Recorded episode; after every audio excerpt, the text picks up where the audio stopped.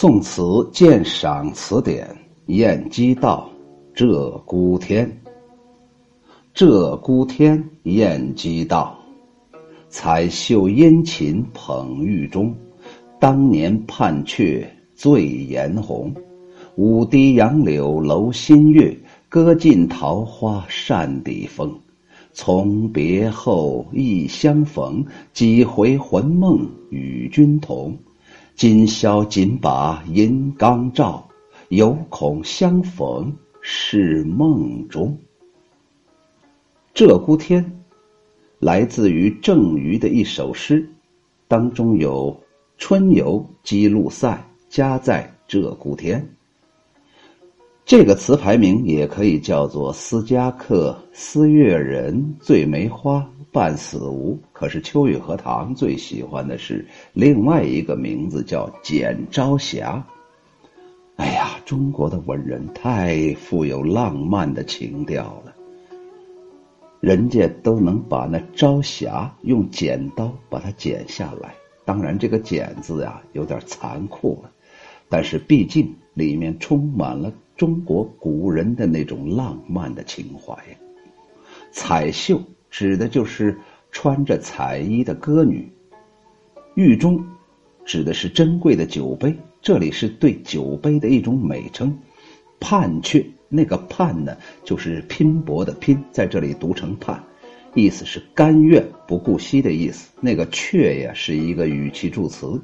秋雨荷塘认为，在这里面，它还可以补充那个音韵呢。舞堤这两句是说歌舞啊。非常曼妙，一直跳到什么时候？让挂在杨柳树梢、照到楼心的那轮明月都渐渐的低沉下去。歌女的轻歌婉转，一直都唱到扇底的风儿消歇，累了停下来了，竭尽全力的说歌舞的时间之久。桃花扇是古时候啊，那些女子啊。用作道具的一种扇子，上面绘有桃花。歌扇风劲，写的当然就是不停的挥舞着歌扇。这两句是小山词当中的名句。什么是小山词啊？晏几道的号叫小山，那他写的词不就叫小山词吗？当然了，这里表达的意思是这两句呀。只是小山词当中名句的一个而已。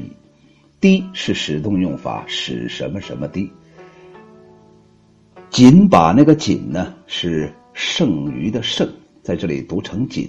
仅把就是只管，仅呢就是只管，把是持和握，你就尽管拿着什么什么东西，拿着什么呢？银缸，指的是银制的台灯台呀。代指的就是灯。当年我们首次相逢，你苏手捧杯，殷勤劝酒，频举玉钟，是那么的温柔美丽多情。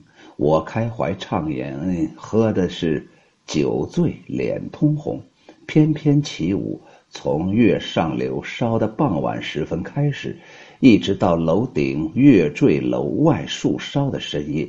我们尽情的跳舞歌唱，筋疲力尽，到无力再把桃花扇摇动。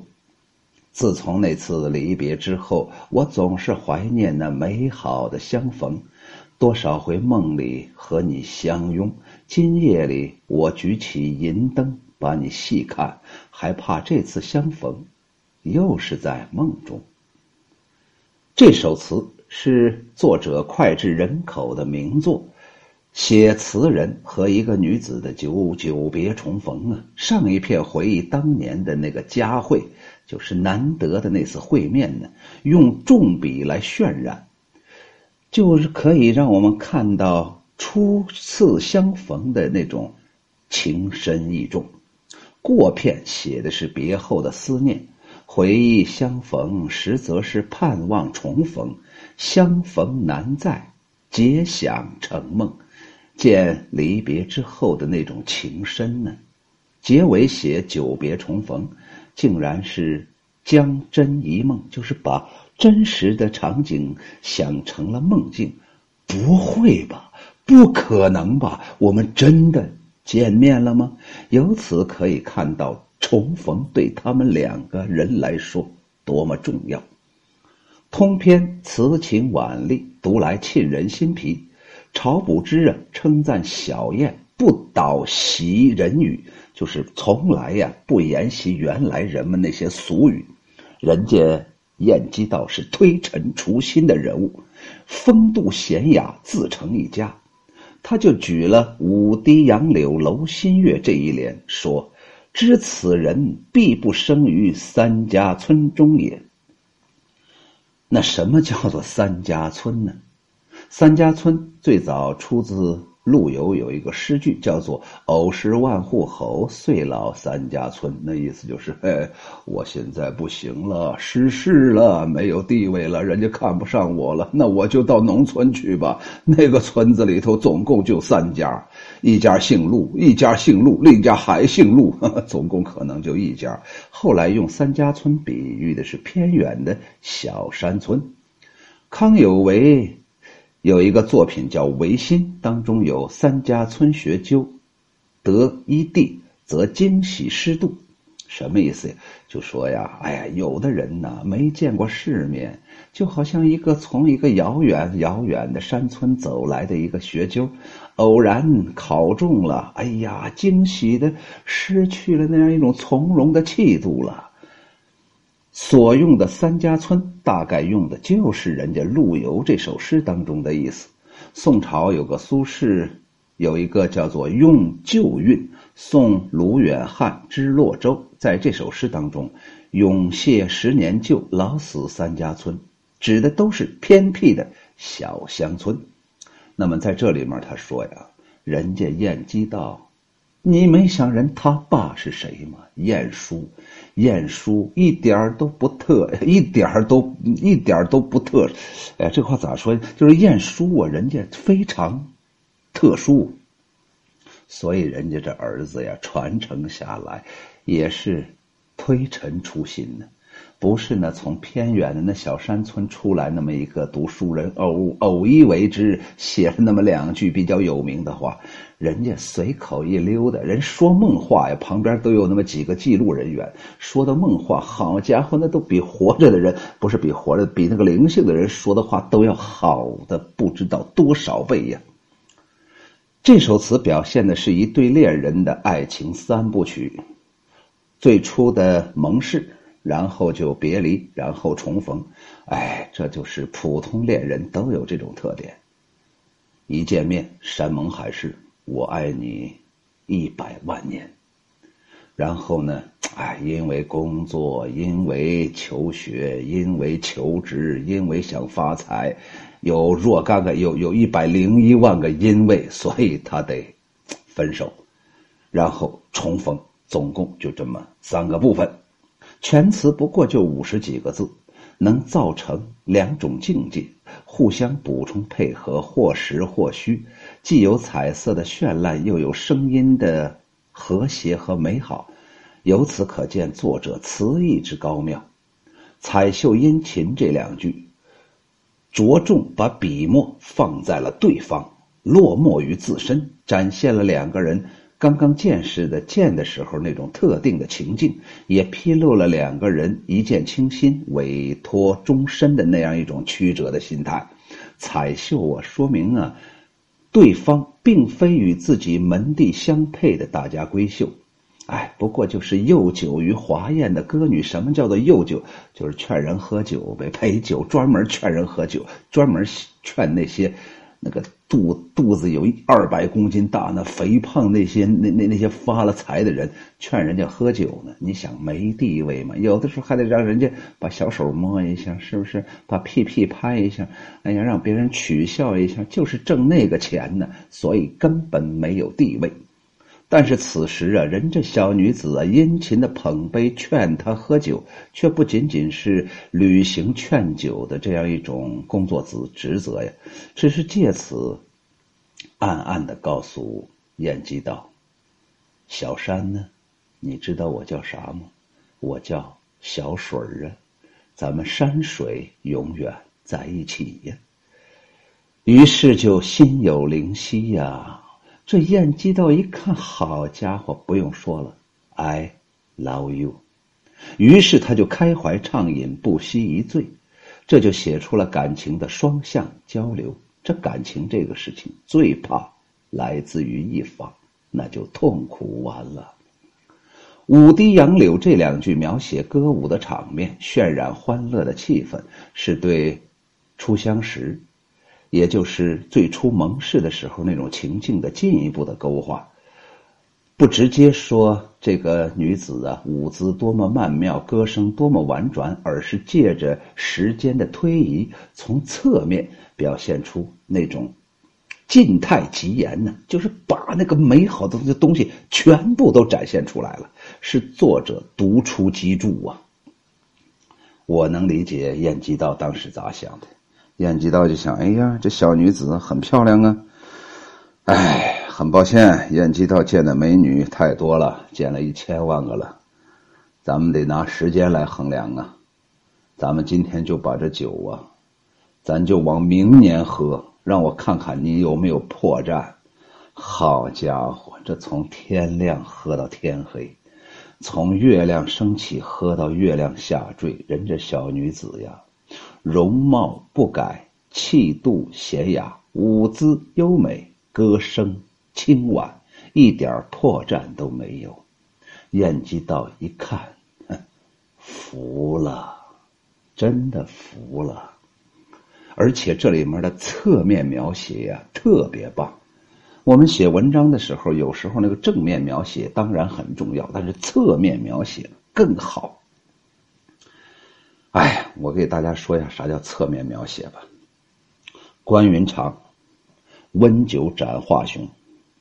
当时啊，那十八路诸侯啊，没有人敢去征战了。来一个华雄斩一个，来一个华雄斩一个，来三个华雄斩四个。为啥斩四个？把旁边那个还吓死了。这时候没人敢去了。袁绍手底下的颜良、文丑也不在身边儿这时候突然有一个人，红脸大汉，卧蚕眉，丹凤眼，五柳长髯，手提青龙偃月刀。哎，刘备的一个小弟，人家十八路反王啊，都有那个大皮椅呀。刘备参加的时间晚，就分了个马扎 那张飞和关云长就在背后啊，在那势立着呢，连点地位都没有。哎，当时这个这这袁绍就大骂这关云长，你这个人啊，你不是让我丢人呢吗？咱们虽然是叛军，但是咱有叛军的尊严嘛。最后多亏曹操了，让关云长去了。去之前，关云长呃，曹操给关云长倒了一杯酒。那时候那个酒得温呢，不像现在秋雨荷塘拿着白酒瓶子咕咚咕咚就造呀。那时候酒是要温的。关云长说：“一看那个袁绍那个那个臭不要脸的样子，就说好了，你先把酒放在这儿，我去去就来。关某去去就来。”哎呀，这时候啊，关云长刚刚参加战斗，你咋写这位武圣人呢？你让他拿一把刀，跟着这燕良呃，不不，跟着这华雄两个，你一刀我一刀的，就这样厅厅堂堂的干，这严重的影响到关云长日后的形象塑造和发展呢。所以这时候啊，罗贯中罗先生用的就是侧面描写。大帐里面的这些十八路诸侯王啊，就听到外面的擂鼓咚咚的，喊杀阵阵。后来没有声音了，最后听到蹭蹭蹭蹭蹭几个脚步声，然后咕噜噜，人头滚到了这个帐下，一看就是华雄的人头。然后曹操一看嘛，一身冷汗，一摸那酒杯呀，酒上温食，斩华雄。关云长的形象。咔家伙就立起来了，所以在这首词当中啊，人家为了写这女子啊，体力好，歌舞好，没有破绽，一直就把这一天就能坚持的跳下来，用时间之久来说这女子呀多才多艺。哎，你起码得会一百个歌吧，得会八十段舞蹈吧，你那嗓子是不是得得像秋雨荷塘这样久经考验呢？所以呀，人这女子啊，没啥说的，要财有财，要色有色，要义有义，要情有情。你说吧，这难道不就是天上的嫦娥到凡间来了吗？但是作者之所以对他历久难忘，却不仅仅是出于对昔日歌舞生涯的那种眷念，更是因为他和这个女子相识相恋的这种契机呀。这两句造语精丽。发想新奇，于枝浓绮华中别见一种韶秀之美，因而身为后代词论家所推赏。下一片呢，一笔就跃到了别后的相思，而将最初的那样一种盟誓啊，以从离别开始的种种的那种思念的那种情感都略去了。从别后，他说这两句。点明了初相逢的场面是他别后怀念的主要内容。几回魂梦，哎呀，直接诉说的就是魂牵梦萦的情怀。睡不着，成天想。吃饺子不是吃饺子，哎呀，来，你你要几个小山呢？都吃的是小山。人家那那那燕鸡道啊，人家跟别人喝酒都不说喝酒，说你喝几条水呀？我那个小恋人是叫个小水啊。与君同暗示着不独自己如此，对方也是像我思念他一样思念我，也是晚上有个最大特点，三个字叫睡不着。唉，就好像这样啊，你是这样，我也是这样，必然是晚上啊做梦，日有所思，夜有所梦。乃至将梦做成真了，将真做的做成梦了。假如一旦这个事情真的出现在眼前，还真的不相信了。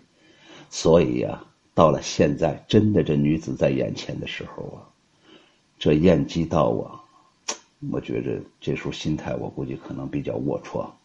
拿个灯照着人这女子说：“真的是你吗？”真的是活的你吗？真的不是化妆的你吗？让我再看一看。呀，这一句呀，太感人了。陈廷桌在《白羽其词话》当中说：“下半阙曲折深婉，自有艳词，更不得不让一独步。”就是自从啊有了艳词以后啊，你其他的艳词往后走吧，你们写的太外露了，是不是？你们写的太有色彩了，人家这没有一点色彩，但是你能想到所有的色彩。这当然了，这种。属于溢美之词啊，溢美之词就有点贬低的意思了，就是贬义词了，就是，哎，你太夸张了嘛，你有没有搞错嘛？你巴结燕姬道就巴结他嘛，你何必要采用这种不良好的方法呢？只不过呀，大家要明白，这最后两句呀，燕姬道是受了杜甫的“夜阑更秉烛，相对如梦寐”。在《乡村三首》之一写的这两句，说的他跟他老婆呀写信呢，给他老婆呀写信，说呀，假如咱们见面的时候啊，哎呀，到了夜晚的时候啊，咱们要把蜡烛点亮，再换几根蜡烛，然后相对的时候啊，可能也像在梦中啊，哎，这一方面表现出旅途的艰辛，有家难回呀那样一种尴尬，同时也说明了彼此思念之深呢。到了唐朝，有一个人叫司空曙，我估计燕姬道肯定也是借鉴人家的了。他是宋朝人嘛？司空曙在那首诗当中叫做《云阳馆与寒山宿别》，说乍见翻疑梦，相悲各问年。只不过那个寒山人家是一个男同志，人家两个男人也可以处到这种关系。乍见翻疑梦啥意思？哎呀，是你吗？啊，老韩，是你吗？老韩就问：“呀，老司空啊，是你吗？啊，还是老司？谁知道？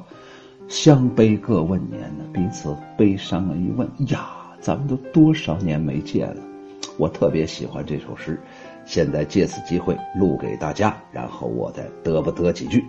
云阳馆与寒山宿别，司空曙，故人江海别，几度隔山川，特别直白。”我们是老朋友了，我们呢，人生如同江海，这一分别不知道过了多少年，不知道横亘了多少座山，多少条河。乍见翻一梦，相悲各问年。哎呀，一见面，好家伙，这是真的吗？这难道不是梦境吗？这就表层表达了还有一个深层的意思，就是我经常晚上梦到你。你别以为我跟你分手，我就不知道你姓韩了，我你就不知道我姓司，司空了，是不是？相悲各问年，你多大了？妈呀，你都一千五了，我才一千零四十九啊！咱俩一千年没见面了。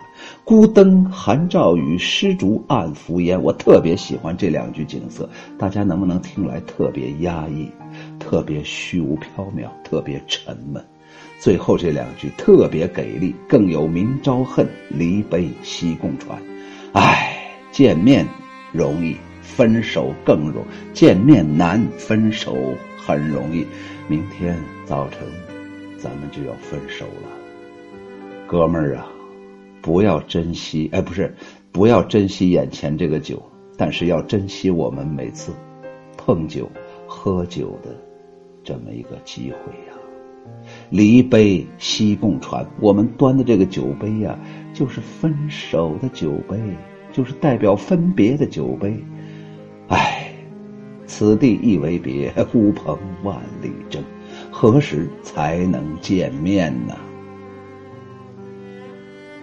我读完这首词啊，我对这个晏几道好像没有啥好印象了。我就觉得晏几道这个人，尤其最后一句，叫做“今宵紧把银缸照，犹恐相逢是梦中”。